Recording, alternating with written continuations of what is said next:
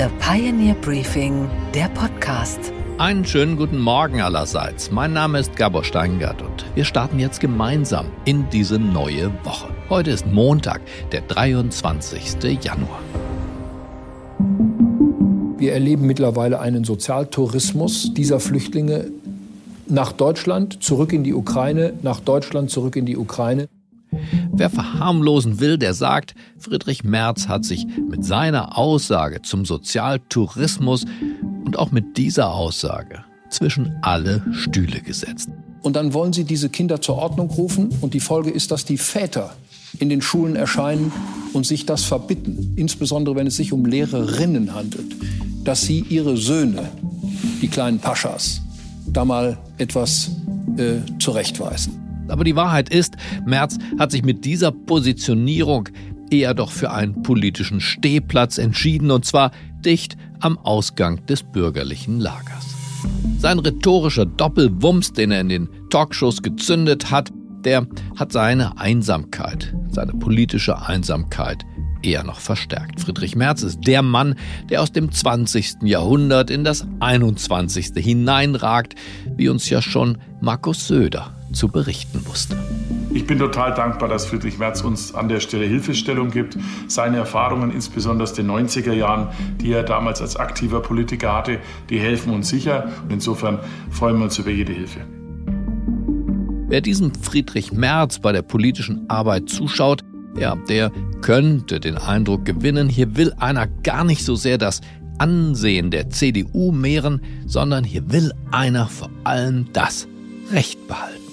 Vier Dinge hat er, der Friedrich Merz, bei dieser Positionierung übersehen. Erstens, die Wirtschaft hat keinerlei Interesse an einem Kulturkampf über die Zuwanderung. Angesichts der demografischen Delle, die ja bedeutet, dass 400.000 Beschäftigte Jahr für Jahr den produktiven Kern unserer Volkswirtschaft in Richtung Ruhestand verlassen, diese Delle die macht vielen Unternehmen Angst. Sie haben Angst um ihren Nachwuchs, um ihre inländische Wertschöpfung. Arbeitsmigration ist daher für sie nicht das Problem, sondern die Lösung.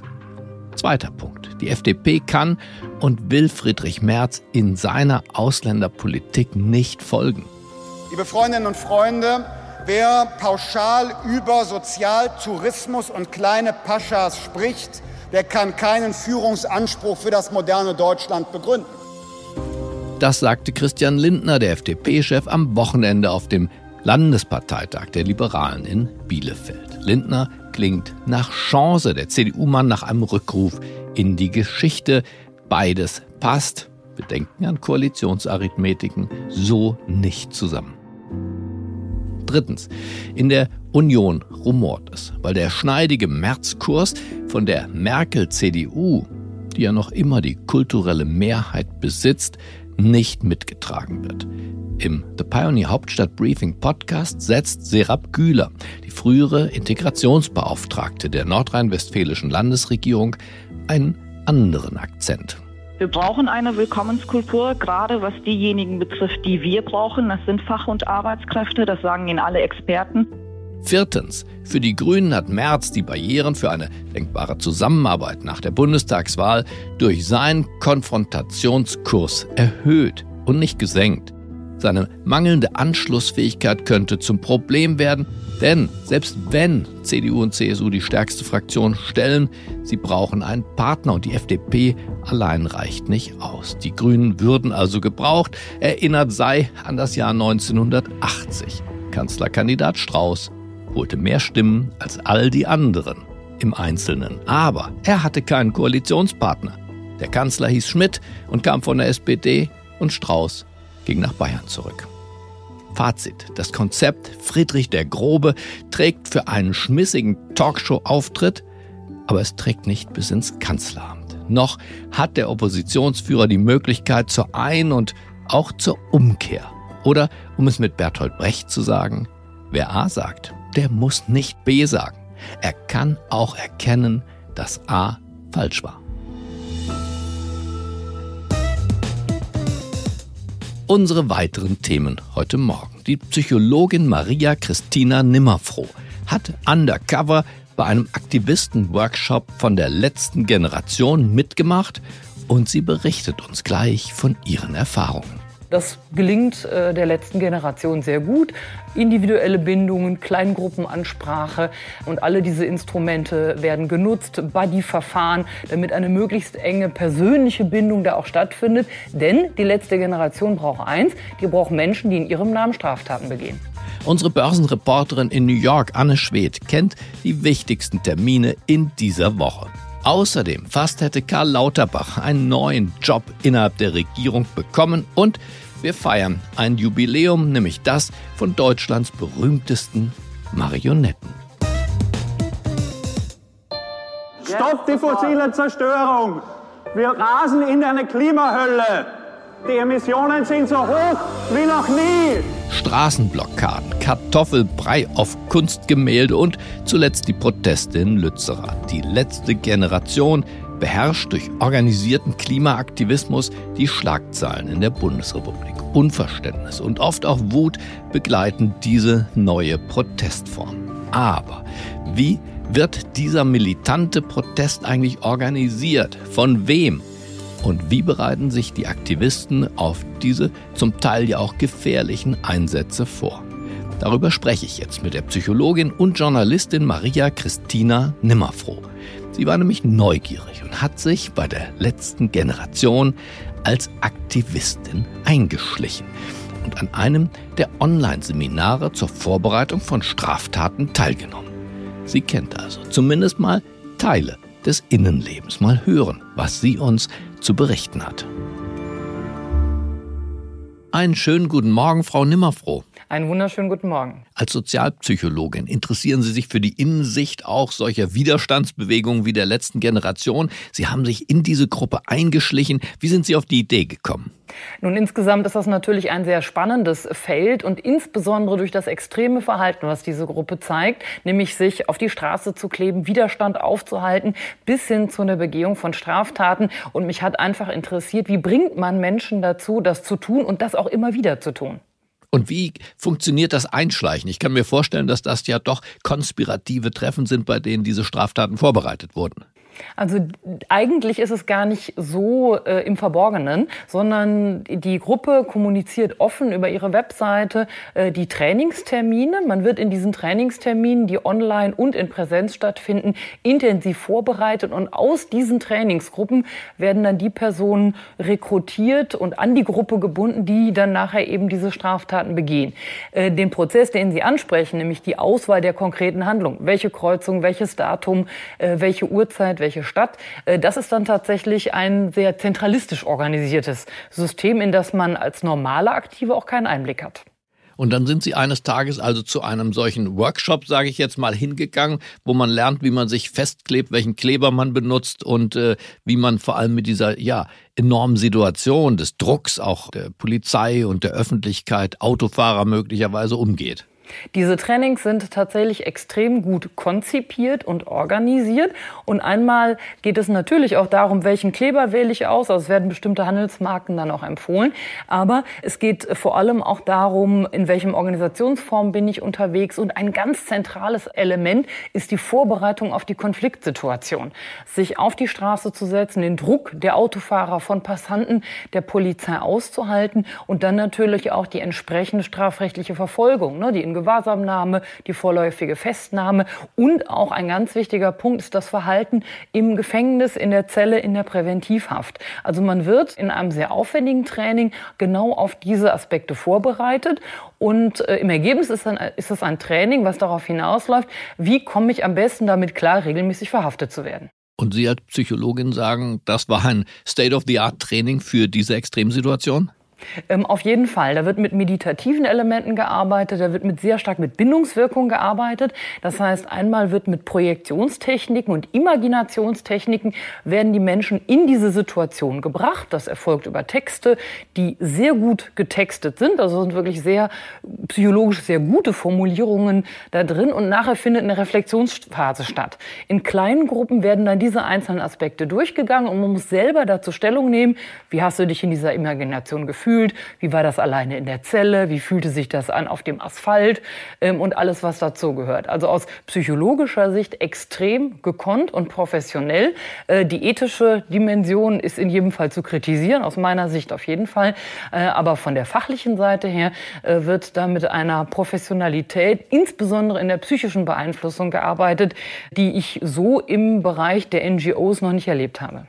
Was sind das für Menschen, die sich da treffen? Sind die schon vorher sozusagen katholisch gemacht worden? Sind sie vorher schon in dieser festen Vorstellung, dass sie die Welt retten müssen? Oder passiert das dann erst vor Ort? Sind da auch Zweifler dabei? Zweifler eher wenig. Die letzte Generation hat äh, tatsächlich da ein sehr äh, gekonntes Mittel. Insgesamt äh, hatte ich die Möglichkeit, auch Einblick in die Trainingsvideos für Trainer zu bekommen, also in deren fort internen Fortbildungen. Ein wichtiger Aspekt ist keine inhaltliche Debatte. Also im politischen Kontext äh, wird ja über verschiedene Ziele und Forderungen immer mal wieder diskutiert. Das findet in dieser Gruppierung überhaupt nicht statt und soll auch nicht stattfinden. Das heißt, äh, das, was äh, wir als Zweifler Zweifler bezeichnen würden äh, in Bezug auf bestimmte Ziele, hat da gar keinen Raum, sondern die Verhaltensnorm, die propagiert wird und die auch durch das Verhalten äh, vorgelebt wird, ist tatsächlich die Begehung von Straftaten. Das heißt, was da stattfindet, ist, wir haben hier eine, äh, eine Organisation, die ist genau darauf ausgerichtet und das ist das, was wir als Verhaltensnorm darstellen. Und das andere ist, ja nicht gewünschtes Verhalten, also sich zum Beispiel nicht inhaftieren zu lassen. Aber kann man denn sagen in der Gruppe, naja, zum Beispiel, dass wir in Deutschland ja nur einen sehr, sehr geringen Anteil, ich glaube zwei bis drei Prozent der CO2-Emissionen ausstoßen, China viel mehr. Darf man diese Frage diskutieren und dort aufwerfen? Warum gehen wir mit der Aktion nicht äh, auf den Platz des himmlischen Friedens nach Peking zum Beispiel? Oder ist das genau schon diese Gratwanderung, die man dort nicht will? Nein, diese, also diese Art von inhaltlicher Diskussion und Auseinandersetzung mit konkreten Maßnahmen ist explizit nicht gewünscht. Diese Organisation, so wie ich sie in der Tiefe kennengelernt habe, ist absolut zentralistisch organisiert. Das heißt, die Auswahl der Aktionen erfolgt von oben. Es gibt keine Möglichkeit zu partizipieren und zu sagen, zum Beispiel abzuwägen, ist eine Straßenblockade sinnvoller als irgendeine andere öffentlichkeitswirksame Aktion. Das sind alles Aspekte, die nicht stattfinden, sondern es geht um eine sehr starke Handlungsorientierung. Das heißt, angesprochen werden sollen Menschen, die sagen, wir müssen jetzt was tun. Also dieser, dieser Handlungsimpuls aus der Opposition heraus, dass alle anderen zu wenig tun, der wird an dieser Stelle extrem aufgegriffen. Ideologisch äh, erfolgt die Zielgruppenanalyse sehr scharf. Es wird ganz klar gesagt, äh, es wird im Naturschutz- und Umweltschutzbereich rekrutiert, also auch von Menschen, die in dem Bereich bereits in NGOs arbeiten und dann äh, grüne Anhänger und Anhänger der Linkspartei. Und es sollen auch nur Rekrutierungen stattfinden in Bezirken oder in Stadtteilen, die diese Wählerschichten insbesondere bei den letzten Wahlen auch gezeigt haben. Aber was sind das für Leute nochmal? Sind das dann normale Menschen, die jetzt einfach sich hineingesteigert haben in die Vorstellung, sie müssten zu diesen extremen Widerstandsformen greifen oder sind es Spinner? Das sind auf der einen Seite Menschen, die in anderen Aktivistengruppen bereits was gemacht haben. Das heißt, da finden sich dann Leute, die sagen, ich weiß, wie man Bagger aufhält und ich weiß, wie man sich in Waldstücken gegen Räumungen wehrt. Also schon Leute mit Erfahrung auch im körperlichen Kontakt. Dann gibt es andere Personen, die erst neu in diese Bewegung kommen, nämlich mit diesem Handlungsimpuls. Was verbindet, ist natürlich die Klimaschutzbewegung garniert mit einem Handlungsimpuls. Und was dann versucht wird, ist aus diesen Menschen eine Gruppe zu formen. Und das gelingt äh, der letzten Generation sehr gut. Individuelle Bindungen, Kleingruppenansprache und alle diese Instrumente werden genutzt, Buddy-Verfahren, damit eine möglichst enge persönliche Bindung da auch stattfindet. Denn die letzte Generation braucht eins, die braucht Menschen, die in ihrem Namen Straftaten begehen. Verstehe. Und äh, wer dirigiert das Ganze? Sie haben gesagt, zentralistisch. Wer dirigiert und wer finanziert?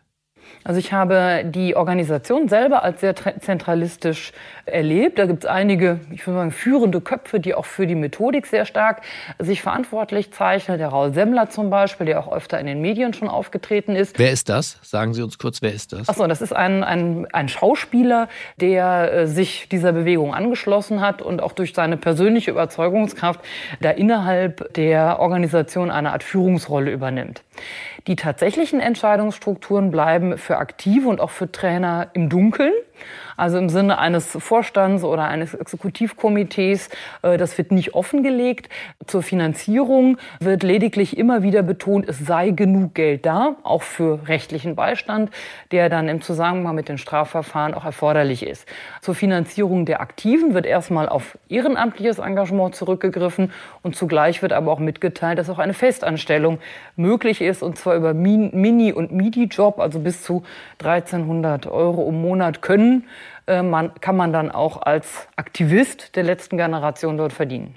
Also das heißt, man weiß nicht so genau. Ist das eine deutsche Einrichtung zum Beispiel? Ist das eine globale Geschichte? Ist das eine Abspaltung von irgendwas, was wir kennen oder ist das was ganz Neues? Also was wir wissen, ist, dass die, ähm, äh, die Ideen, ne, dieses sich auf die Straße kleben und bestimmte Protestformen sehr stark aus dem angloamerikanischen Raum auch befeuert sind. Also die Schulungsvideos weisen sehr starke Parallelen zu Aktivistenformen aus diesem Bereich äh, auf. Inwieweit es da organisatorische Verflechtungen gibt, äh, wird sehr stark im Dunkeln Dunkeln gelassen. Interessant ist aber auch, dass das von den Aktiven auch wenig hinterfragt wird. Also es ist eine extreme eine Organisation, die auf den sozialen Zusammenhalt und auf das gemeinsame Handeln äh, ausgerichtet ist. Äh, die, die Innenbindung erfolgt über das gemeinsame Ziel, wir sind die Guten, die dem Recht auf Klimaschutz zur Geltung verhelfen. Und das ist das, was äh, auf der ideologischen Seite verbindet. Frau Nimmerfroh, ich bedanke mich für diesen Einblick in eine für uns fremde Welt und wünsche Ihnen alles erdenklich Gute. Vielen Dank. Und was, Gabor, ist eigentlich heute in der Hauptstadt los? Da hat sich die halbe Regierung nach Frankreich aufgemacht, um 60 Jahre Élysée-Vertrag zu feiern. Aber das Top-Thema im Kanzlerflugzeug sind die Leopardpanzer, die Olaf Scholz partout nicht, sagen wir vielleicht besser, noch nicht in die Ukraine liefern will. Alle Welt drängt ihn, aber ein Scholz lässt sich nicht drängen und mehr dazu weiß mein Kollege Gordon Repinski, der in der Kanzlermaschine mit dabei war. Grüß dich aber. Die Leopardpanzer sind auch ein Thema bei den Gesprächen Macron und dem Bundeskanzler. Drückt die französische Seite, dass wir diese Kampfpanzer nun endlich bereitstellen oder nicht? Ja, man muss sagen, ganz Europa drückt ja eigentlich darauf, dass Deutschland sich endlich entscheidet. Aber Olaf Scholz ist nach wie vor zurückhaltend. Er lässt durchblicken, dass man noch nicht ganz so weit ist. Aber Gabor, wenn du mich nach einer Prognose fragst, das dauert noch ein paar Tage, dann wird Deutschland bekannt geben, dass die Leos in die Ukraine geliefert werden können. Was ist der Grund für sein Zögern? Die Franzosen haben bislang auch nichts geliefert, die Amerikaner auch keine Kampfpanzer. Man könnte ja fragen, warum nun ausgerechnet Deutschland, das mit den Russen einen Zweiten Weltkrieg sich geliefert hat, warum ausgerechnet Deutschland? Man könnte auch andersherum fragen, warum ist nicht Deutschland das Land, was in diesem europäischen Konflikt vorangeht? Ja, die Franzosen haben keine Kampfpanzer bisher geliefert, auch die Amerikaner nicht, aber die sind natürlich auch sehr viel weiter weg von dem Konflikt. Auf der anderen Seite warten viele Länder in Europa darauf, dass endlich etwas passiert. Und es geht ja noch nicht einmal zwangsläufig um Leoparden aus der Bundeswehr, sondern zum Beispiel einfach darum, dass Deutschland die Genehmigung gibt, dass Polen die Panzer liefern kann. Also da ist es schon so, dass Europa auf eine Entscheidung aus Deutschland wartet und die muss bald kommen.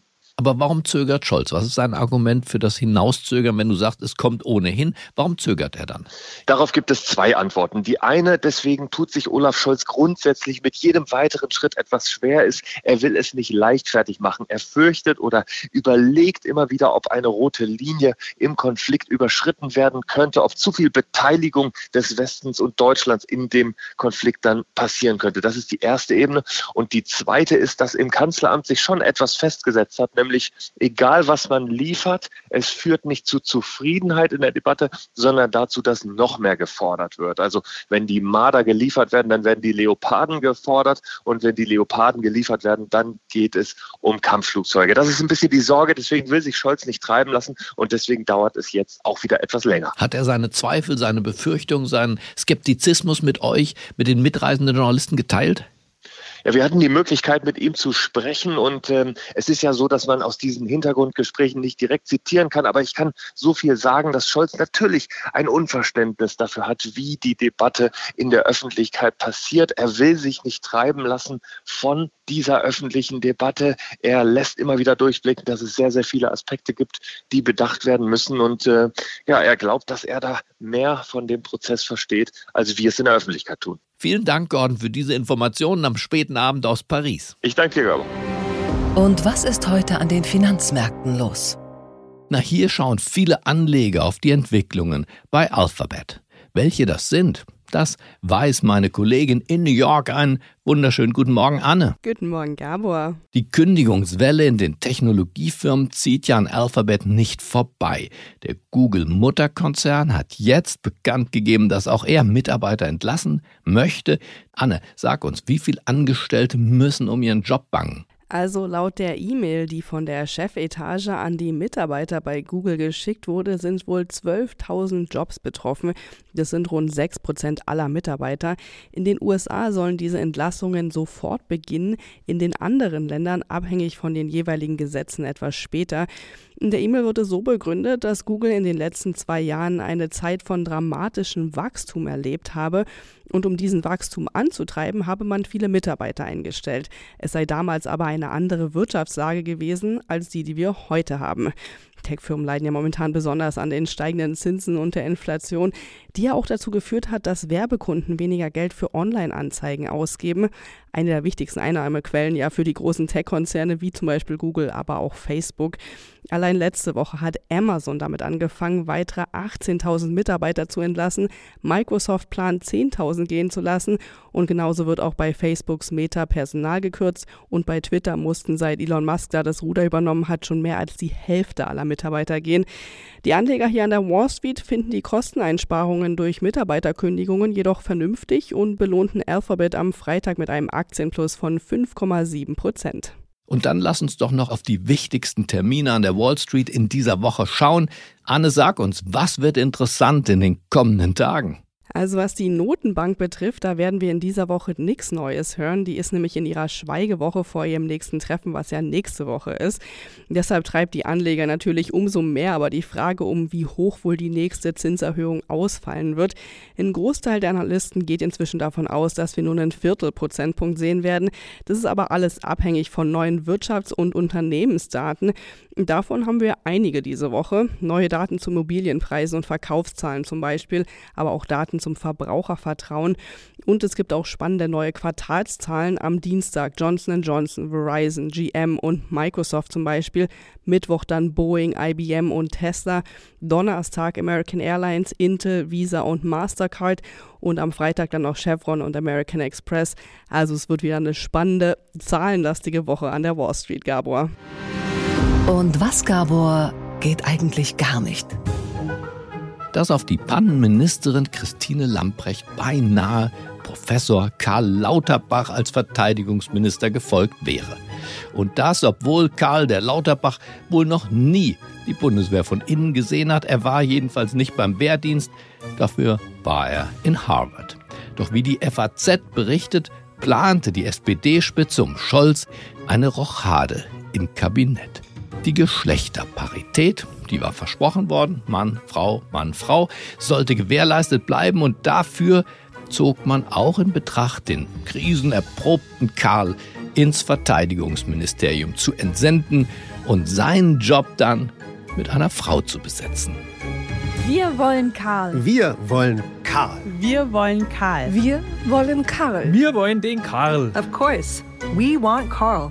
Immerhin, mit seiner Kampfsporterfahrung könnte Karl Lauterbach punkten. Wing Chun? Ja, genau. Seit wann machen Sie das? Das mache ich seit ein paar Jahren. Ich habe früher anderen Kampfsport gemacht, aber das hier ist, das sagen wir so etwas. Nicht bei Ihnen. Muss, muss man auch nicht in dem Sinne, das ist nicht. Aber es ist für mich eine Art, also zu entspannen und so ein bisschen, also auch äh, die, die körperliche, also eine, äh, der, der Auseinandersetzung zu suchen, ja. Doch später entschied auch die Parteispitze, Karl Lauterbach als Verteidigungsminister, das ist wohl kein ganz kluger Schachzug, sonst hätte die Regierung ihn womöglich nur den Kabarettisten zum Fraß vorgeworfen. Herr Lauterbach? Hallo, schön Sie zu sehen. Schön Sie zu sehen. Schöne Fliege. Die erste Assoziation für Frauen bei Fliege ist natürlich immer Chippendales, diese männliche Stripperbande. Ich werde Sie bitten, sich trotzdem nicht auszuziehen. Da, keine Sorge. Okay, Gabor, und was hat dich heute Morgen wirklich überrascht? Dass im Laufe der Zeit für die Augsburger Puppenkiste über 5000 Marionetten geschnitzt wurden. Meist übrigens aus Lindenholz, weil es sich als weiches Holz so gut bearbeiten lässt. Alle 5000 Marionetten kennt man natürlich nicht beim Namen, aber in den letzten 70 Jahren hat das Fernsehen doch schon so manchen Star aus diesem Ensemble hervorgebracht. Allen voran natürlich Jim Knopf und Lukas, den Lokomotivführer. Eine Insel mit zwei Bergen und im tiefen, weiten Meer, mit zwei Tunnels und Gleisen und nem Eisenbahnverkehr. Ja, wie mag die Insel heißen? Was, das ist euch nicht bekannt? Ja, dann müsst ihr einmal reisen in das schöne Lummerland. In diesen Tagen feiert die Puppenkiste in Augsburg ihr 70-jähriges Fernsehjubiläum. Das Publikum hat seither und bis heute den kleinen König Kallewirsch, das Urmel aus dem Eis, Mama Wutz und natürlich das Sams ins Herz geschlossen. Keiner weiß, wie ich heiß, auch der Popo-Polizei ist das völlig einerlei. ich, ich weiß es vielleicht, wie es heißt. Sie? Sie? Heute ist Samstag. Das Wesen hier ist ein Sams. Wo, woher weißt du, dass ich ein Sams bin? 2011 beschloss dann der Kinderkanal Kika, dass die Marionetten nicht mehr zeitgemäß seien. Und für die Augsburger Puppenkiste kam zumindest im Fernsehen das aus. Aber in unseren Herzen leben diese fröhlichen Puppen weiter und auf YouTube übrigens auch.